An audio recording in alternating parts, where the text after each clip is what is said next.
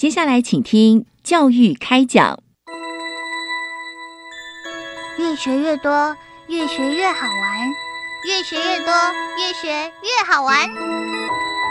如果教育是春雨，我希望能滋养每一颗种子；如果教育是阳光，我希望能活络伸展每一株幼苗。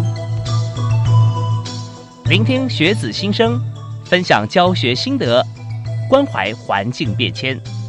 扩大教育资源的平台，欢迎收听李大华主持的《教育开讲》，教育从倾听开始，一定华来。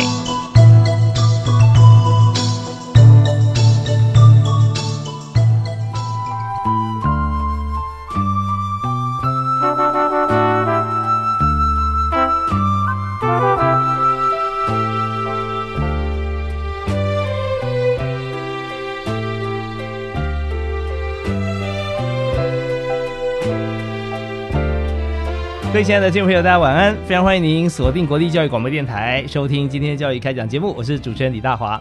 那今天呢，很特别，坐在我对面啊，今天有一公尺的距离哈，是我们今天的来宾，讲的是体育啊，体育教育。那体育教育不是一般教育而已，体育选手怎么样受到最好的一个训练跟教育啊？当然还有饮食跟居住的照顾，那就要在我们国家运动训练中心。所以今天为您介绍呃左训中心的执行长。李文斌啊，李新长你好，哎，主持人好，还有所有听众朋友大家好。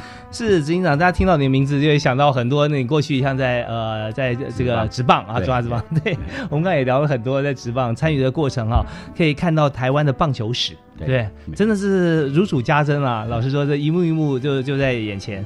我还记得那时候我在中广嘛，在中广那时候，谈判总经理担任会长啊，也是职棒那个。那时候是职棒的很多的业务的协助都是由中广那边中广协助推动。是是是，像转球啊，这是最基本的啊。我记得那时候还有在呃开很多会，然后还有。呃，那时候都非常的着重前中后，也就是开幕啊，还有这个乐队，像国风吃完乐队啊，都会都会过来。啊，所以整个气氛啊，国球之所以有这个球魂哈，就是大家团结一致嘛哈，在一起，然后欣赏一个运动赛事。不过现在我们今天要谈的这更大了，因为我们在国家运动训练中心啊，在左营，所以我们简称左训中心啊，在这边其实我们每一次看到，不管是大小赛事的事前的培训啊。奥运，尤其是在马上要进行的亚运啊这一方面，哇，现在呃，左训中心可以说是非常忙、最忙碌的时候啊。对，啊，那首先我们就先请教一下执行长啊，李文斌李执行长，我们想谈一下哈，就是以现在我们在准备的亚运，马上在十几号就要开幕了吧？哦，八月十八号开，八月十八哦，八月十八开幕。那么呃，亚运本身来说，它是算在这个洲际的一个比赛了啊，亚洲区啊。那请帮我们介绍一下亚运的背景。呃，我想我们在这边可以简单的说明一下哈。好，这个亚运的话，就是我们亚洲的一个。运动会嘛，哈，当然我们知道，在国际有一个奥林匹克运动会，是。那实际上，这个亚运等于是奥林匹克运动会当中的亚洲地区的一个比赛。嗯哼。那它本身是四年一次。哦。那么从一九五一年第一届是在印度。民国四十年的时候，呃，印度的新德里开始的比赛，那之后就是每四年就一次了哦。所以换句话讲，有亚运，有有欧运，有美运，是不是？对对，它有美洲美洲运动会啊，欧洲运动会这样。所以这样总共下来，呃，非洲也有，对，非洲也有，但是大洋洲会有吗？像欧洲、纽西兰，嗯，他们可能也参加环太平洋。对，可能是他们会有不同的体系的一个比赛了。那当然是我们基本上会比较了解的是各州有它各州的一个运动会，就五环的组合啦。对对，那因为我们知道，就是像奥那个那个奥运会来讲的话，当然它就就变成说，它它彼此之间的一个关系的话，只是另外一个比赛那个国际的比赛活动，也就是我们在奥林匹克运动会澳洲那个不奥林匹克运动会的有一个标准嘛。嗯，那么并不是说亚运。的这个成绩就是奥运标准，标准，而只能把它当做一个那个检测点而已。嗯嗯哦，那因为毕竟每一个。州的运动会的时间都不太一样，是哦。那么就亚洲来讲，它就是每四年一次了。嗯。那当然，我们最近来讲比较了解的，就像上一届就是在韩国的仁川嘛。哦，仁川亚那个亚运会当中的话，那因为靠靠近我们比较近的地方，大家都会比比较熟悉一点。是，呃，亚洲其实呃相对来讲，说台湾的地理位置啊，在亚洲算是中心，也不为过。啊，对对对。那但是跟我们比较接近，比方说韩国啦啊、日本啊这些，算是近一点的。第一届我们是在新德里，那就对我们来讲就稍微陌生跟遥远一些。对对。呃，可是我们在。亚运的比赛，就刚才李文斌执行长特别讲到说，亚运啊，并不是说好像奥运全部都参考亚运，因为它是只有一个 checkpoint，只是一个点检测点。一些选手要去参加奥运比赛的时候，他必须要比很多专项的比赛，在各个不同的地区或者国家，对哦，有时候但这跨区域的是很常见的，嗯嗯，啊，比方风帆澳洲，对不对？在去在年底，今年年底好像有有在澳洲有有像是这种帆船啊，那在欧洲有很多的马术，或者说在其他地方就。要参赛选手啊，都要选择，这积分也很重要，要累积够的积分才能参加奥运，这样。对，因为现在我们可以来说明，就是亚运跟奥运是比较不一样的地方哈。嗯，就是我们可以看到，在亚运当中的很多项目哦，它在奥运里面并没有。哦，也就是说，哪些亚亚洲运动会，它有很多的项目是在亚洲才独有的。哦，比如说我们举个例子来讲，像我们在东南亚的很多国家，是。它有很多的一种不同的武术，所以它在整个武术就有分为四种不同的种类。啊，比如说我们会听到一些呃什么克拉伯啊，什么那个柔术，很多的这些项目呢，它包含在过去在比赛也曾经有一个地方办的有所谓的藤球，那个这个都是在亚洲地区才有了。那那这些项目在。那个奥运里面，它并没有这些参赛的项目。是奥运呢是交集，对亚运像这种赛事连几个地球，有的你就都进来，对对对。但是到奥运就必须要大家都有的才能够变奥运项目。对啊，所以我们变成说，以这一次的亚运的这个参赛的人数来讲，我们讲说是我们参加亚运历届来算最最多的一次。那为什么会这样？就是因为它里面有很多的项目哈，就是我们看到奥运，它一定会有一些设下一些标准。嗯，这些标准在过去的时候，我们就分为所谓的 A 标跟 B 标嘛。哦，就是你要达到 A 标的是属于某一个等级的，那最起码你要达到 B 标是可以参赛的。但是现在的奥运来讲，它就像主任刚刚提特别提到了，现在比较采采行就采行就是所谓的积分制。所以你就必须要参加很多的比赛，去累积的积分达到这个标准的时候，才可以参加奥运。但是以亚运来讲，它并没有设定这样这样的一个标准，所以变成我们在有很多的项目呢，其实是在我们的国内自己本身设定说，哎，你要达到一一个什么样的一个水准的时候，就是他定定他一个选拔办办法，达到的时候才可以去参参加这个比赛。是，但是基本上因为它亚运没有这样的一个限制，所以变成是。有一些我们是站在一个推广。就说需要在推广这个项目的时候，所以也会让他去参加这个比赛。哦，所以在这一次 人数的话就比较多，大概五百五百八十五人左右这样。哇，这算是蛮大的一个参赛团的哈。蛮大的，对。那相对来讲，奥运的话，我们人数就呃少了很多。对，会少了很多。奥运通常有几多少人呢？大概规模？那就不一定了，要看那那个选手他本身的表现哈。那么当然，大部分有一些个人项目来讲，他譬如说可能有几种不同的项目，他但是他可能会被。设定说，哎，你那你最多也是只能譬如有某一个定额。也就是，即使你超过这个原额的时候，那你只能报名这样的原额哦。也就是说，他必须要保障到让有一些国家可以参赛。对对对，要不然你有些体育强国呢，他可能是所有的项目全部包办的嘛。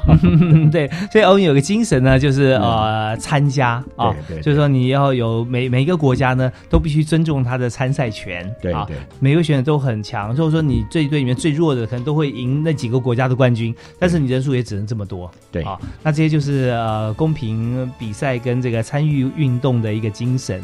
好，那在今天节目里面，我们特别邀请到在呃中华民国国家运动中训练中心的李文斌执行长啊，我们要谈的奥运啊，呃有好多的项目我们都可以来了解啊。那但李执行长在体育界啊。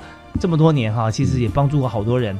那我们稍后听一段音乐回来之后呢，我们首先想介绍几样啊，就包含就是说，呃，我们在今年亚运方面，我们有五百多人参加，对啊，大概我们分布有哪几个项目啊？还有就是有分为我们夺牌有机会的项目，另外就是我们希望推广的项目啊。那这两种啊，我们休息下音乐以后哈，马上回来。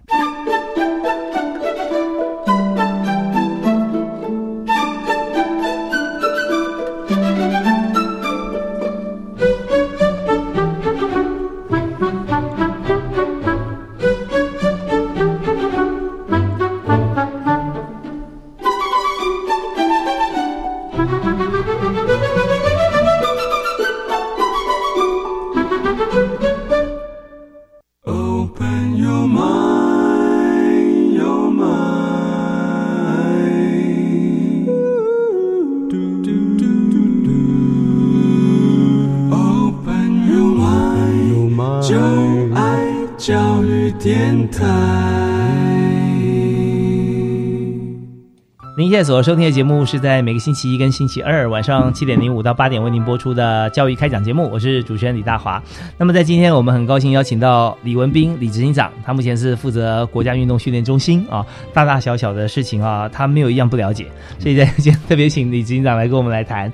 呃，在亚运即将要展开了，嗯，那么呃，今年来说哈，五百多位选手参加，对，呃，大概呃分为哪些项目？那五百多人里面有没有哪哪几个项目？人是最多的。好，这个亚洲运动会啊，它有四十五个会员国啊哈。那这四十五个会员国，它总计有四十个种类的运动项目。嗯，这以这一次是四十个种类。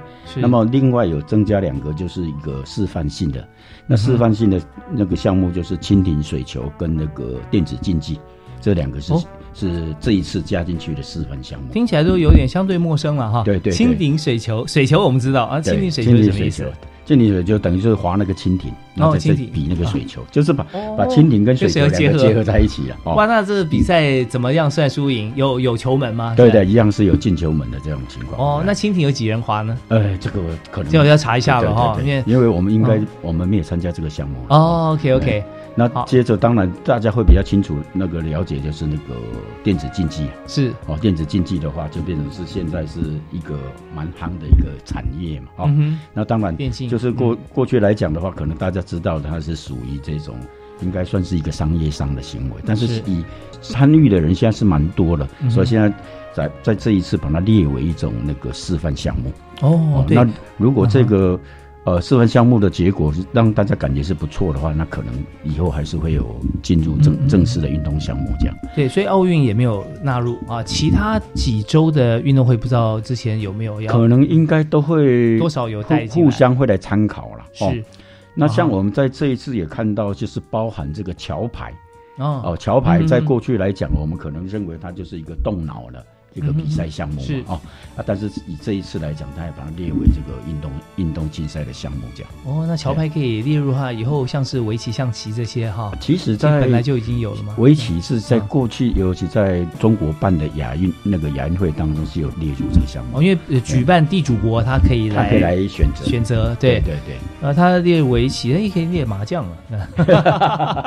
那桥牌四个人玩哈比较像。对，我想麻将来讲的话，应该是相当能收到。欢迎的，对呀，我最近还常常看有些网络笑话，讲说哦，从这个玩的游戏可以看民族性啊。但日本人啊，围棋在日本也很盛行啊，对不对啊？就要决战千里之外，然后常常为了大局着想，可以牺牲一部分的人啊，一部分的棋子。那美国喜欢打桥牌，就两个人要要并肩作战，得到最后胜利。那在这个呃中华文化里面喜欢打麻将啊，要这个呃要要防对家，呃要要这个要吃上家，然后还要有这个来来拱这个下家这样。对，所以这很。多很有意思的一些观察，不过在呃亚运方面啊，其实这确实是有机会的，这种呃奇异嘛哈，这是有机会。那以现在这次来讲，我们有没有哪几个项目啊，是我们寄予厚望的？我想我们应该国人都会比较清楚了哈。当然，就像那个羽毛球的话，是有所谓的小戴嘛哈，他是世界排名第一的，对戴志颖哈。但是当然，在这个呃包含在网球的话，我们也知道这个詹永然哦，这个双打。哦，哎，还有就是我们一般看到像那个体操，体操也有我们所谓的这个吊环王子跟这个这个跳马跳马哦，还有那个鞍马。鞍马，对，有几位是对，应该以这次来讲的话，这个男子的体操的这个竞争度应该是会比较强一点。是，但当然在呃很多项目当中的话，包含我们现在看到的排球哈，也都是有有在这个具备比较有。越来越好的一个竞争实力了哈。那当然，很多的项目来讲的话，我们以这一次，呃，在之前的署长跟这现在新任的这个署长，他们都会保持一个，就是不希望给选手太大的一个压力哦。但是毕竟只要是比赛的话，当然都希望有个目标嘛。对啊。所以还是会设定说，我们希望能够这个超越在上一次的仁川亚运有十金十八。赢二十三铜，嗯，也就是总共五十一面奖牌的这样的一个成绩啦。所以，我们就是以这一次的一个目标，就是希望有突破哦，就是突破有十斤的这样的一个一个一个成绩，那也能够有超越这个五十一面奖牌的这样的一个状况，这样。是，所以这是努力的一个目标。其实我们发觉哈，呃，在过去我们相对来讲，在准备比赛跟看待比赛选手的这件事情上是相对严肃的。对，哇，大家要加油，一定要然后然后训练，然后如果说得牌就哇是皆大欢喜，如果一有一点失落哈，那感觉就愁云惨雾。可是现在最近这几年，我特别观察哈，我觉得说大家开始呃有用非常开放的心情跟胸襟在看待比赛这件事情。对对，也就是说。呃，不要说只训练几位选手，然后就好像押宝一样压注在他们身上，而现在扩大参与，大家就一起来啊，包含很多的这个艺术文化会会呃引领运动，像翻翻滚吧男孩，对不对？对。像这部电影开始在拍摄的之前、之中跟后来看到的人，对于体操啊那种热衷跟参与啊，会发现说，哎，突然很多人对运动有兴趣了。对。那在这么多呃，就扩大他的参与量以后，就发觉说，要找到顶尖选手的几率就高了。对，然后现在也是一样，大家很专心，但是不要太严肃的心情在准备比赛。那我们这几年看到，包含四大运啊，都觉得哎很不错啊。对，这成成效都非常好。对，四大运哈，就是你可以讲说带给我们国人跟体育界。就真的有很相当的一个突破跟期待，嗯尤其像我们在四大运看到有田径哦，是。田径那时候的一百公尺，还有跟这标枪的那个突突破牙印的记录嘛，是。那么在田径来讲的话，我们可以可以知道说，他十几年来很长的一段时间没有一个好的成绩，但是在。在最近几年呢，哎，它不断的有一一直在往上的一个突破的这样的一个状况，包含在去年的这个四大运当中的，除了这一百公尺，还有跨栏，还有在这个标枪的这种突出的表现之外，那么我们在最近也不断的有些参加田径队去参加这个国际的公开赛，那也都都有相当好的表现，是哦。那么这些带给我们很大的一个信心的地方，因为我们这样讲说，田径是体育之母嘛，哦，也就是说，任何一个体育运动，你的那个田径就是体能，绝对是最重要。对啊，所以如果能够在田径这个项目上，不管是说那个一百公尺、两百公尺，或者是标枪，或者甚至于其他的项目，能够夺到一个金牌，我相信它所代表的意义会真的是相当相当的大。但是当然，对选手来讲，虽然说我们抱持的一个说，哎，不要给他太大的压力哈，但其实每一位选手他都有。可以想说相当的要求自己，嗯，哦，比如说希望能够有有好的表现出来，所以我们在这个中心里面看到有很多的选手呢，他当然我们在知道在不管在比赛或训练，绝对会有受伤，嗯，那么受伤的时候，当然就是必须要好好的去复健去照顾嘛。但是以选手来讲，他知道这个时间对他来讲也是蛮宝贵的，所以变成说他除了在复健的时候，我举个例子来讲，像有一个体操选手，他的脚。韧带有有一点断裂，或者是要拉有拉伤的，拉伤。所以变成第一次碰到他的时候，哎，他是拄着拐杖，哎，结果隔了几天完之后呢，他拐杖拿掉了，但是跛着跛着脚还在在在走路。但是当我到体操馆去看他们体操队训练的时候，哎，结果选手也这个选手也在体体操馆里面训练，但他训练因为他的脚不能训练，对不对？是，他就练习手部的动作，也就是说，他不会放弃说他呃在哪个。地方可以去做训练的哈，那么我看到另外一位排球的女女女排的一个选手，她也是脚踝扭到受伤了，也看到她拄着拐杖，隔了一一个礼拜之后呢，我说哎，脚又比较好了，哎，她说可以可以练的，可以练，也就是说变成只要有这样的一个状况，就是说可以去继续练习，他们都不会放弃，是，但是我也不断的会提醒他们，就是说不要太急。因为你如果太挤的话，可能他还没完全恢复。恢复。当你去做的时候，更容易受伤，是对不对？所以我们也必须要互相来，就是说，哎，请教练跟我们的运动伤害防护员，必须好好的照顾保护他们。对。哦，那让选手当然以就他自己所能够掌控的方面来做一个努力，这样。呃，就我所知啊，在这个走训中心啊，就是我们国家运动训练中心里面，它是非常科学的。对啊，也就是说，我们一般来讲，呃，传统来说，在我们休息在比较 roughly 什么伤筋动骨一百天啊，好，一般的人，那运动选手的话可以怎么样？或者说我们越锻炼越好。其实事实上，我们现在有各种先进的科学仪器，我们可以检测一下啊，就对说现在的状况是怎么样，然后我们什么时间点过了几天可以做哪些动作，然后再过几天我们是怎么样，然后冷敷热敷啊，这顺序不能颠倒。那这些最基本的我们有，那还有更精确的一些仪器的测量。我记得有一次我们在做访谈的时候，嗯有谈到说举重选手，对。啊，举重选手在训练的时候就要训练什么呢？就是当他站上这个举重台的时候，然后手握住那个杠铃哈，瞬间要把自己的心跳从绝对不是七十二，因为举重选手心跳都比较慢一点，对我们运动选手都是，嗯。再从六十六十出，然后马上提升到一百三，一百多，对，一百多就啪就是这个动作，哇哇，那训练好就真的是按部就班，然后按照科学的方式一步一步来对啊。对，所以在这个整个训练过程啊，都是让人觉得说，我们之所以有好成绩，嗯呃，就是要多方配合。对啊，所以我们现在的一些科学仪器对很多运动都有使用到嘛。对。啊哈，所以其实我们现在的运动比赛哦，嗯应该它不是一个个人的比赛，嗯，它是一个团队的比赛。嗯就像主持人刚刚特别提到了，就是教练教导指导这个选手的本身的技巧之外，是那么当然还有包含到我们看到的就是你的运动科学方面对他的协助，也就是说必须要来分析到你整个在使用力道方面呢有哪些地方是可以再做一个加强。改进的嗯哦，那么另外就是说，如果当你在运动过之后呢，那么难免就是会有一些啊，可能必须要在尽快让你来恢复的。那么这个时候，我们的运动伤害防护员就怎么样来照顾到这些选手？嗯那么这个也就是相当的重要。是哦，那么当然这些都是一个运动团队他所必须要去做到的。所以当我们在做这样的亚运的一个那个筛选、那个精选培训的时候呢，嗯那么除了在精油选拔出来之后，那么在这个中心里面的话，当然我们也有所谓的运动科学。呃，嗯那个小组，还有跟运动医疗防护小组，特别来协助这些选手。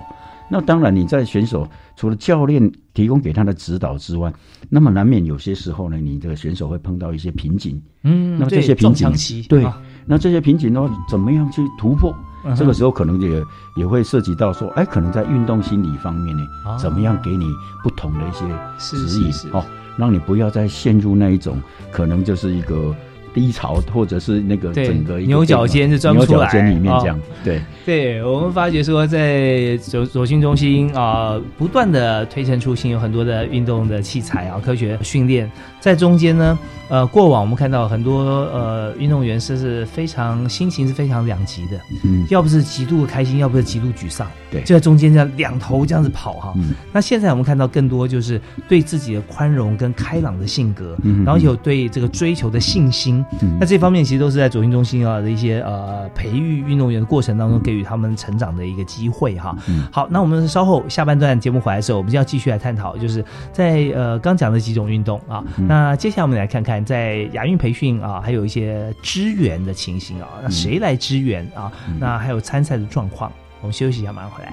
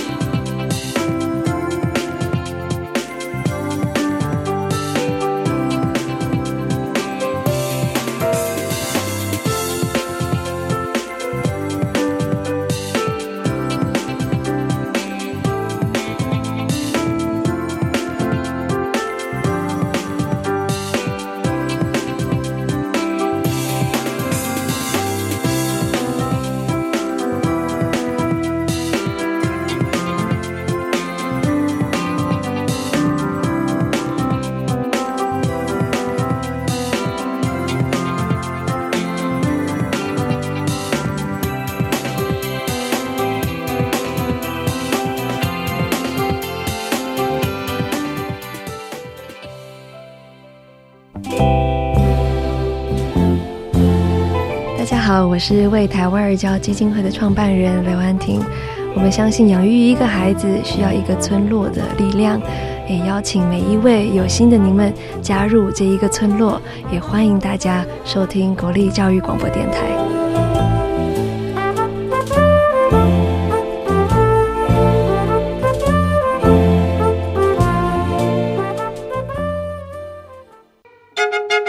这是什么声音呢？小提琴的声音。这又是什么声音？吹喇叭的声音。乐器用不着，让它闲置在一旁，真可惜。如果能捐出去给需要的学校，就可以让乐器重新获得生命。教育部的乐器银行结合产官学界资源，集结各学校的闲置乐器，并接受民间团体及产业界捐赠，让闲置乐器媒合、维修与交换。以上广告由教育部提供。巷子里的王阿妈今天有没有吃饱穿暖？昨天身体还好吗？请让我照顾您，陪伴您的喜怒哀乐。华山基金会免费提供长者关怀访视、陪医、泡澡、护甲、家务服务，帮助一个天使站守护一百个老人。爱心专线零二二八三六三九一九。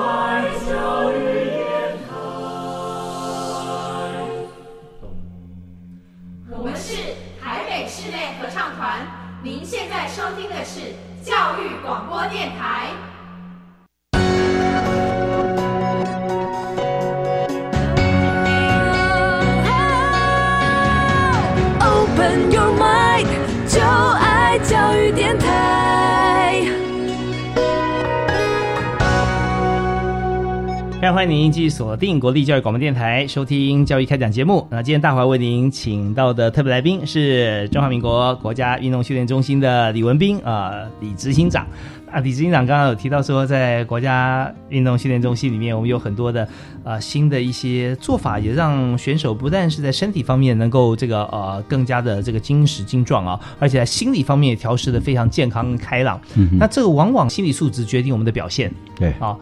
我以前也是运动员，但是是我自己封我自己运动，我是校队了，但不是没有参加过大型比赛。我是足球啊。对，那我就想说，在练球的时候啊，呃，或者说我们有时候会呃，比方比赛练跑哈，就是到底要准备到什么时候？哦，就有点不放心。哎，我准备好了吗？我要不要再跑一下？对，再跑，明天会不会体力不好哈？那到此为止吗？就那这怎么拿捏？没有，所以这个真的就是我刚才特别提到了哈。我想每一个选手都会求好心切，是，但是到底怎么样是适度的，刚刚好，对不对？因为有些时候，如果你没有掌控好，当一个训练过度的时候，它可能会产生一个反反效果出来。嗯嗯嗯。所以变成要怎么样去？掌握到他每天的一个训练的状况是，其所所以这个就是变成在教练跟我们刚才特别提到的运动伤害防护跟运动科学这这些小组，他们必须要有拟定一个嗯训练的一个一个课表。对对。那当然有些时候，尤其在越越接近比赛的时候呢，就变变成要越注意到训练量的一个控制。哦，要不然真的当你训练的过过量完之后，让你的肌肉疲劳。那么这疲劳要在恢复的时候，可能又要一一些时间。对哦，所以变成这个是，呃，彼此之间的话，变成互相的踩刹车了哈。那当然，我们可以讲说，在这里的来讲的话，才变成是国训中心这里面的话，就必须要成立这些专案小组来协助教练跟协助选手。嗯，那当然，我们除了。这样的一个情况之外，那当然最重要的就是一个互相沟通的一个管道嘛。哦，沟通就是这个呃，教练跟训练选手是吧？教练选手跟国训，跟国训，跟相关的我们国训里面一些那个专案小组的单位。OK 啊，所以我们就在体育署这边也要求，就是每一个代表队单项代表队这边啊，一定要每个月至少一次的座谈会。嗯，这个座谈会就是由选手、教练跟国训中心的相关的单位的负责人，嗯，那么彼此之间来做意见的一些互相沟通，看有哪些地方我们必须要再加强或哪些地方要再提供给选手必要的一个帮助的。是哦，选手的意见，呃，当然我们会非常重视。对，但选手通常会在这会中习不习惯表达自己的意见？嗯，其实以过去来讲，哦，的选手可能会比较木讷一点，不善于去表达。但是现在的年轻人呢，他们会比较就是也勇敢敢于表达，或者会把自己的想法特别去讲出来。那因为我们也发觉到，尤其像现在的运动选手，尤其是一个呃好的运动选手，他会有他的一个目标跟他一个想法，是，所以他的目标想要怎么去做，他会自己本本身就是呃有一个掌控了哈。但是当然，这个掌控也就必须要。可能是不是完全适当？可能要有外面的人来再协助他，所以这个才变成是是彼此之间要有互相的一一个这样的一个沟通哦。对，那当然就基本上我就我们所看到来讲的话，在选手方面，他们也都。呃，会把他们的一些想法就特别去提出来，这样。是。不过最后我们也觉得哈，有一些现在科技的进步啊，也对彼此沟通有产生很好的一个良性的互动作用。对，也就是说，选手有什么问题，他自己也可以上网来看，或者说教练啊，或者说我们的这个工作同仁，对，呃，也可以看到呃自己或者说其他国家的一些做法啊，然后专业的搜寻。那再加上现在哈，我今天还是在下载一个软体，这个翻译都不是问题，对，一百多种语言，然后你就可以可以用听的，可以用看的都可以，所以在资讯流通过程中更有助于大家彼此沟通。其实我们像在中心里面哈，嗯，也相当鼓励这些选手，是，就是他们呃多学习一些语言的沟沟通了，就是语言的能力，因为。您刚才都提到了，就是他们现在会为了要去参那个争取积分，就会参加很多很多各国的比赛、国际比赛啊。那你会发发觉到说，当他在国参加国际赛当中的时候，不断的有需要，可能了解那个别的选手他的一些那个可能在讲些什么事情。然后，如果当你能够听得懂人家在讲什么的时候，其实对自己。会更有信心，是是，而且就是说，当你如果在表达能力越强的时候呢，其实他对自己的自信就也就越强。对。啊，所以我们在国训里面，当然除了不就是不会荒荒废掉他们的一个学业的训练之外，也就会安排一些客服之外，那么另外也就是说，也会鼓励哎有一些安排这个语言的课程呢，嗯，让他们也多来参加。啊，所以也我们也发觉到，像有有一两位那个体操选手，嗯，哎，他就是敢上台去用英文，这个表达他的一些想法，很棒啊！哎，对啊，这个时候我们小朋友，也可以感觉到说，他当他第一次要上去讲的时候，真的是很紧张。啊，当他讲了之后呢，哎，发觉到，哎，一开口讲完之后如释重负，然后。哎，发觉到自己就更敢讲，嗯啊，所以那时候我就举一个例子来讲，就是说一个运动选手哈，当你平常参加国际赛很多，但是这个比赛如果是一百个观众，嗯，跟你碰到有另外一个场合是一千个观众，嗯，这时候当一千个观众在那边叫的时候，你会很紧张，嗯结果当你接着又面临到有一万个观众的时候，你又又很紧张，所以变成是每个不同的情境当中，如果都有去接触。哦，尤其像啊，如果你本来不敢这个表达，不敢在上台讲话，不敢对媒体讲话，但是当你不断的去这样去面对，然后开始习惯完之后，哎，其实对他个人来讲，他的一个自信心，是。或者他的一个稳定度，哎，真的是有很大的帮助。哎，我觉得真的也像呃，我自己也有经验，有时候碰到很多的场合，有时候演讲的时候主持哈，就那。各种不同的这个规格，呃，跟面对摄影机有时候也是两样情。像在摄影棚里面播新闻，知道自己要讲什么是很 OK。如果你走到路上，突然有摄影机在拍你，然后问你一些可能更加的呃专业或尖锐的问题，那你想说很短时间要回答，那也是蛮难的。对对对对对。那 所以这个时候再加上如果旁边围了一万个人在看你讲，哦，那个那个真的不一样，真的不一样。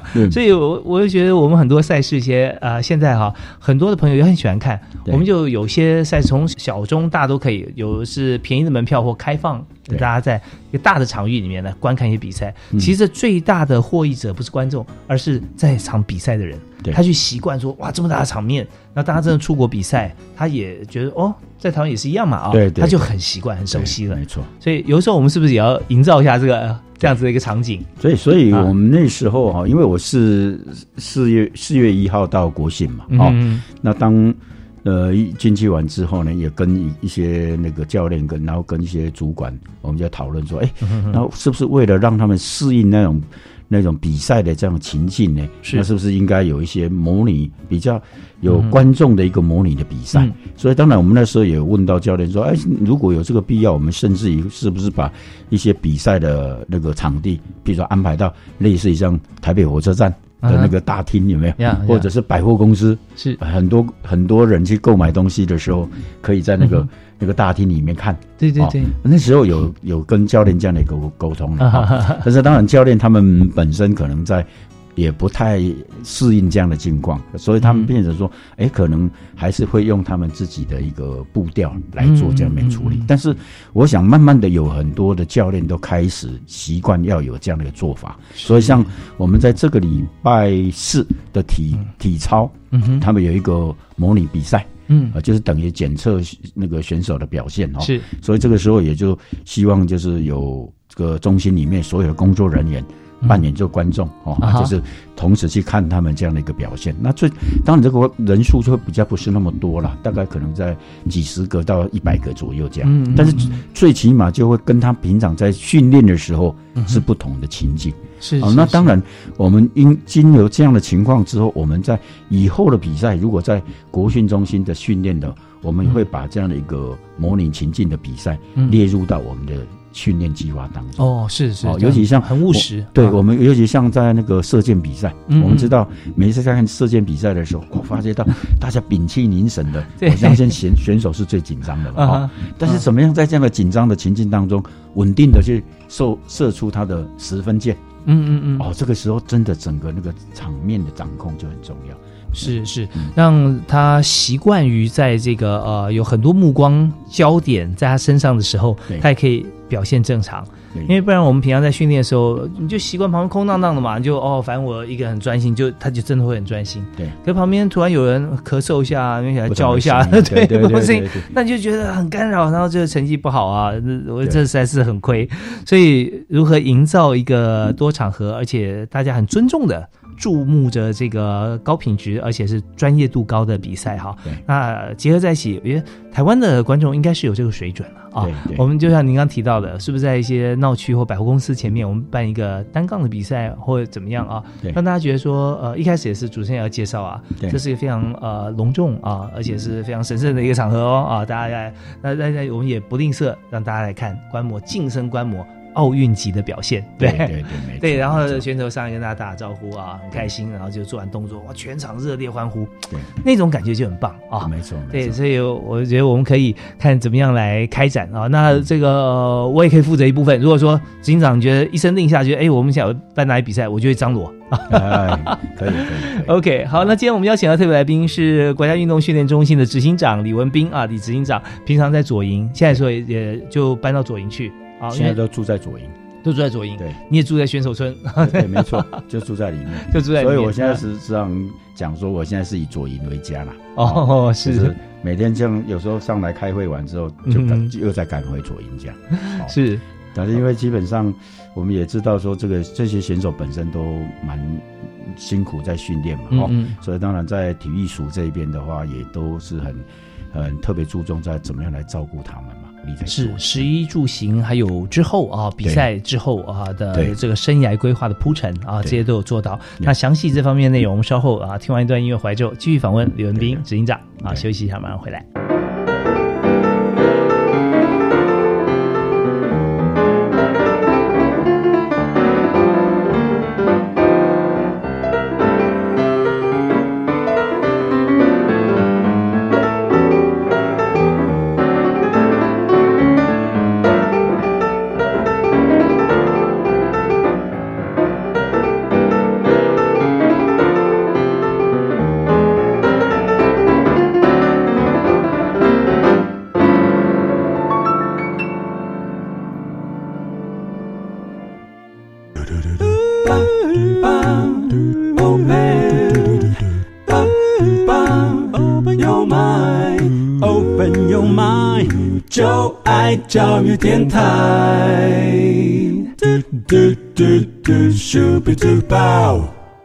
我们常常看电视转播非常精彩的比赛哈，那现在多半都是用 live 的方式。对，那今天坐在我们录音室里面也是呃从左营哈，高雄左营，然后到台北来接受我们访问，然后之后呢又要回到这个高雄左营去，就是国家运动训练中心的李文斌执行长啊。那刚刚他有提到说，现在已经是左营人了啊，都住在选手村里面。对，这次亚运呢，五百多位选手几乎了啊，都都会在里面。对对，同时吗？没有，因为先后啊这样子啊，我们不是。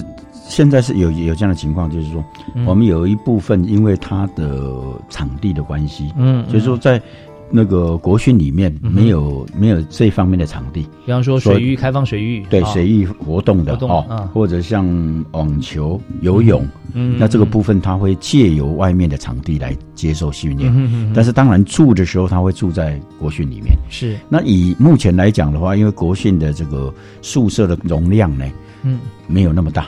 所以变成有一部分不足的，我们就在国训中心附近的一个四海一家跟这个一个瑞德饭店，有安排让让他们住。但是当然，大部分的选手。很想就是回到中心来住了，因为就变成说你的所有的训练跟你的饮食用餐会比较方便。对对。对，这也是呃非常重要的一点啊，就是选手他所需要的养分、营养跟热量跟一般人是不太一样。对他一定要做掌控。对，而且在赛前是特别重要。对对，我们一般来讲有一些项目它是会有体重的限制，对级别、羽量级啊，这个轻量级、中量、重量，它你对体重的控制就特别重要。嗯。但是有些项目它就不会有这种体重的控制，但是这个时候呢，就必须要有有营养师，营养师来帮你掌控。哦，所以变成说，营养师他那边会特别针对某几个项目一需要去做掌控的选手，来特别注意到选择这个吃的项目是什么。然后甚至于我们在那个餐厅的入口，他就放了一个磅秤，就变成说你进来用餐的时候就要。要看一下你的磅秤是几公斤，那吃完之后呢？哎，要要特别注意。所以这这个部分对有些选手来讲会比较辛苦了哈。那吃完以后哈，大概多久可以消耗掉？一般运动员来讲，应该是蛮快的，会不会？我们现在的那个伙食来讲的话，在过去它是一个三道主食，三道副食。OK，但是现在它现在是四道主食，四道副食。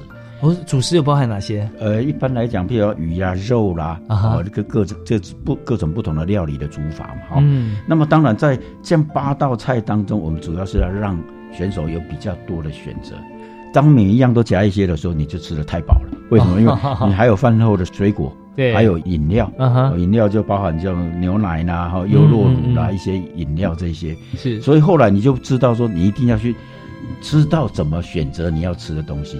在呃选择像是这个蛋白质方面，对于肌肉的这个增长跟有力量啊，这很重要的。所以热量相对也是重要的。对啊，那这两者之间就看每一位选手他所适合的，他所这个呃要去从事的运动，跟他自己本身的一些这个啊消耗力啊，这些营养师跟教练就会一起来帮他把关。对，就是变成都要特别去帮他注意。好，那还有一点就是休息睡眠的时间哈，一般选手。有没有差别？是不是都都一定要几小时？诶，我想一般睡眠哦，当然也是睡眠越充足越好嘛。嗯，所以基本上来讲的话，我们在营区里面就是，呃，并没有限制说你不能外出啦。嗯哼。哦，但是有一个规定，就是说你晚上十点之前一定要回到园区里面。园区啊，就变成说晚上的话，在过去可能我们会有一个很严格的限制你的。那个灯光的使用，嗯，但是现在都毕竟比较讲究个人的自由嘛，哈，嗯，对那个大灯的一个管控，但对个人灯的那个使用，就是用劝导的方式，不要去影响到别人。对，因为现在都是让这个选手自主。啊，对，几乎要自主，对，不会说还有像呃宿舍有射间啊，关着啊，这你要拿手电筒啊这样。对，这个在过去是这样没有错，过去是这样。对，那现在就是就是说你们自己知道啊，对，自动自发才有用嘛。对，没错没错。这就算我今天寻过来，然后把你小说拿走了，你转头然后又拿了一本出来，对，确实会这样的哈。但是其实现在我我刚才特别提到了哈，当一个选手他有他自己的目标的时候，他就知道要怎么样去。把握自己的时间，我时常都会吃过饭，我会到各个场馆去走，那就会发现到有一些选手哈，包括那天我在看到啊，桌球项目的有一些有夺牌希望的选手，嗯，哎，早上用过餐之后，他就那边训练嘛，哦，然后中午休息过完之后，哎，傍晚就训练，然后晚餐我吃过晚饭去走的时候，哎，他又在那边训练，是是就变成说他知道要怎么样去控制他自己的时间来加、嗯加强他的他的训练。是是那我想。大部分就是有这些在亚运的选手都会有这样的一个企图心跟他的目标，所以，这是自觉啊，对，啊没错，自己自己有有感受，然后自己知道怎么做。那就像我在最近也是访问一位朋友，这他自觉就是说，他绝对不会说时间啊就这样就虚耗过去了。他想去说，呃，准时就是迟到啊，准时就迟到控制时间就一定要早到，那才叫准时。对对对对对 对，所以当我们在做从事一个运动的时候，就说啊，那我如果说刚好达到标准，那我就不及格，对对，所以我一定要 overall 超过这个标准我才能够有一个收益会觉得说，哪天我也许比赛那天我就稍微荡一点点，那我还是过关嘛啊。没错，所以错这自己有感觉的这个朋友哈，做起事情来就大家都会放心，然后也不用那么紧张，没错，好像没错。关闭抓强盗一样。这样。对反正很多事情就是，当你自己会知道要去做的时候，是。那么彼此之间就嗯。不会觉觉得太紧张。对对对，因为凡是如果说教练就要要求你做做这个要求，你这个彼此的关系就很紧张，对啊。那个效果就不会很好。嗯哦，那当然，就主任刚才提到了，就是前面啊，你你如果刚好达到标准，就不及格嘛，哈、啊当然你就是要超越嘛。所以我们在这一次的一一个嗯。口号，那个目标就是说，超越亚洲，迈向世界。啊哦，虽然虽然这次是亚运嘛，哈、是。但是我们希望我们真的是必须要超越亚洲之后，我们才能够继续向世界的嗯。这样一个水准去突破嘛，哈、是。哎。对亚运呢是一个指标，对。呃，但是对很多分项运动来讲，它就真的是一个跟一般比赛一样其中的比赛之一，对啊，没错。不过在有些比赛，我们知道说现在以积分制为主的一个奥运的参赛权的情况底下，大家也不会说留一手啦。留一手对要等到奥运再发挥，因为你留一手可能就没资格参加奥运了。对没错所以没错。每项比赛因此而越来越精彩。对啊，对对所以真的是精彩可期。那我们在今年呃亚运，你说是十五号对吧？八月十五号我们是整个那个包机过去，包机过去。印尼啊哈。但是开幕是八月十八，十八号那比赛到九月二号，OK，所以我们总共有这将近半个月，十六天的时间。十六天的时间16哈。天的时间。这天呢，呃，在台湾也会有转播，对，啊而且这一次的转播是由比较多的电视台，嗯哼哼。主要是由艾尔达艾尔达但是后来有加加入的这个未来。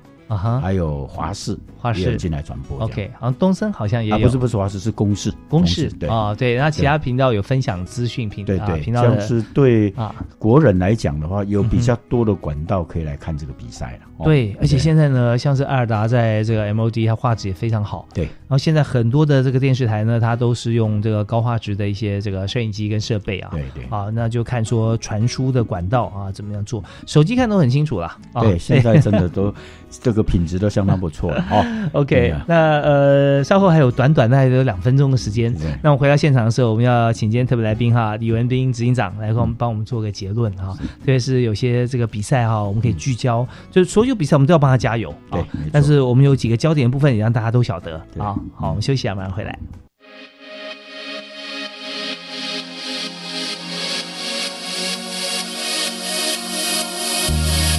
讲开教育新观点。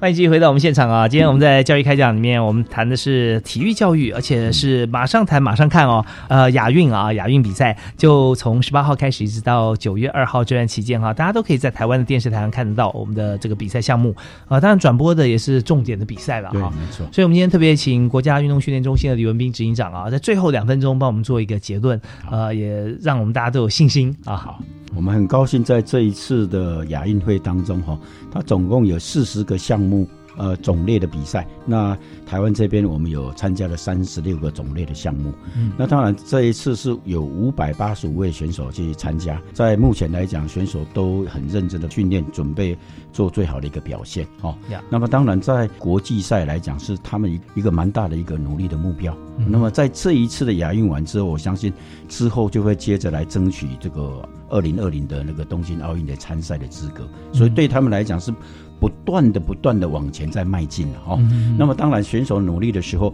体育署。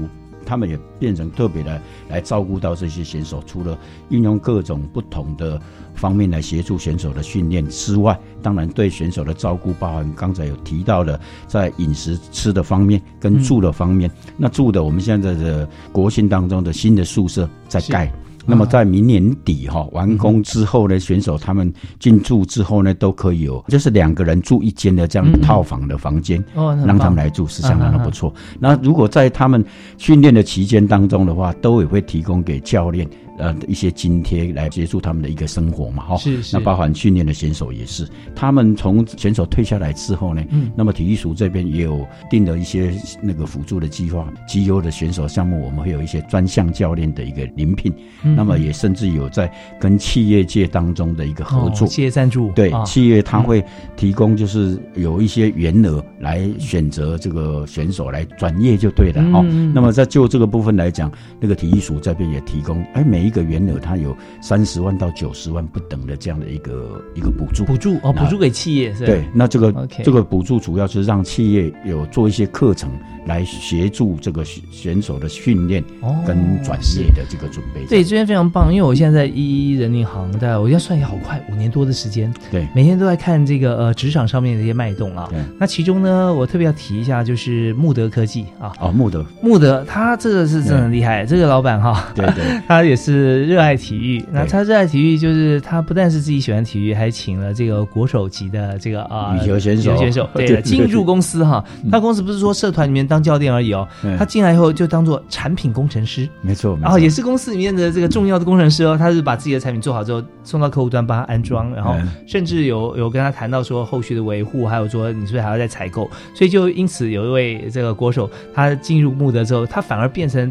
最佳业务代表，对，没错，没错。你讲那个我可能接触过，对，你认识，因为我知道有一个是后来是担任这个企业本身的发言人。啊，是，对对，所以代表就是说，真的他们在经由这样的一个训练完之后，其实他们的表现呢都不输一般的人了，是哦，所以我有时候会跟一些企业界的朋友来讲说，其实，在体育选手他们接受很多的训练跟很多比赛的挫折之后，其实他们会比一般的人就是更能够忍受一些该有的这些挑战。所以他的人生经验哈，从一次次比赛里面累积太丰富了。对，他的生命的韧性啊，还有团队合作的激励，然后带给人阳光的感觉啊，这些。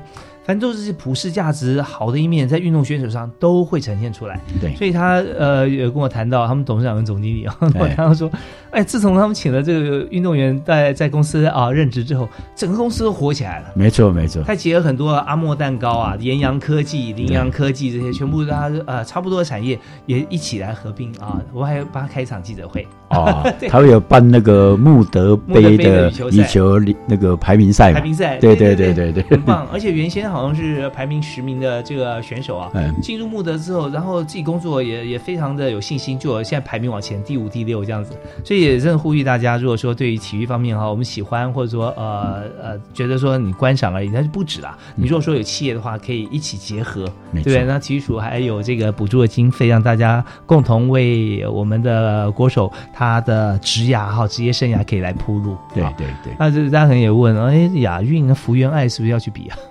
台湾媳妇 广告都看到他代表台湾了嘛？我想那个要等到他说，哎，小孩子的照顾安排好之后，开始重新训练啊，因为毕竟从休息完之后，又要再重新来。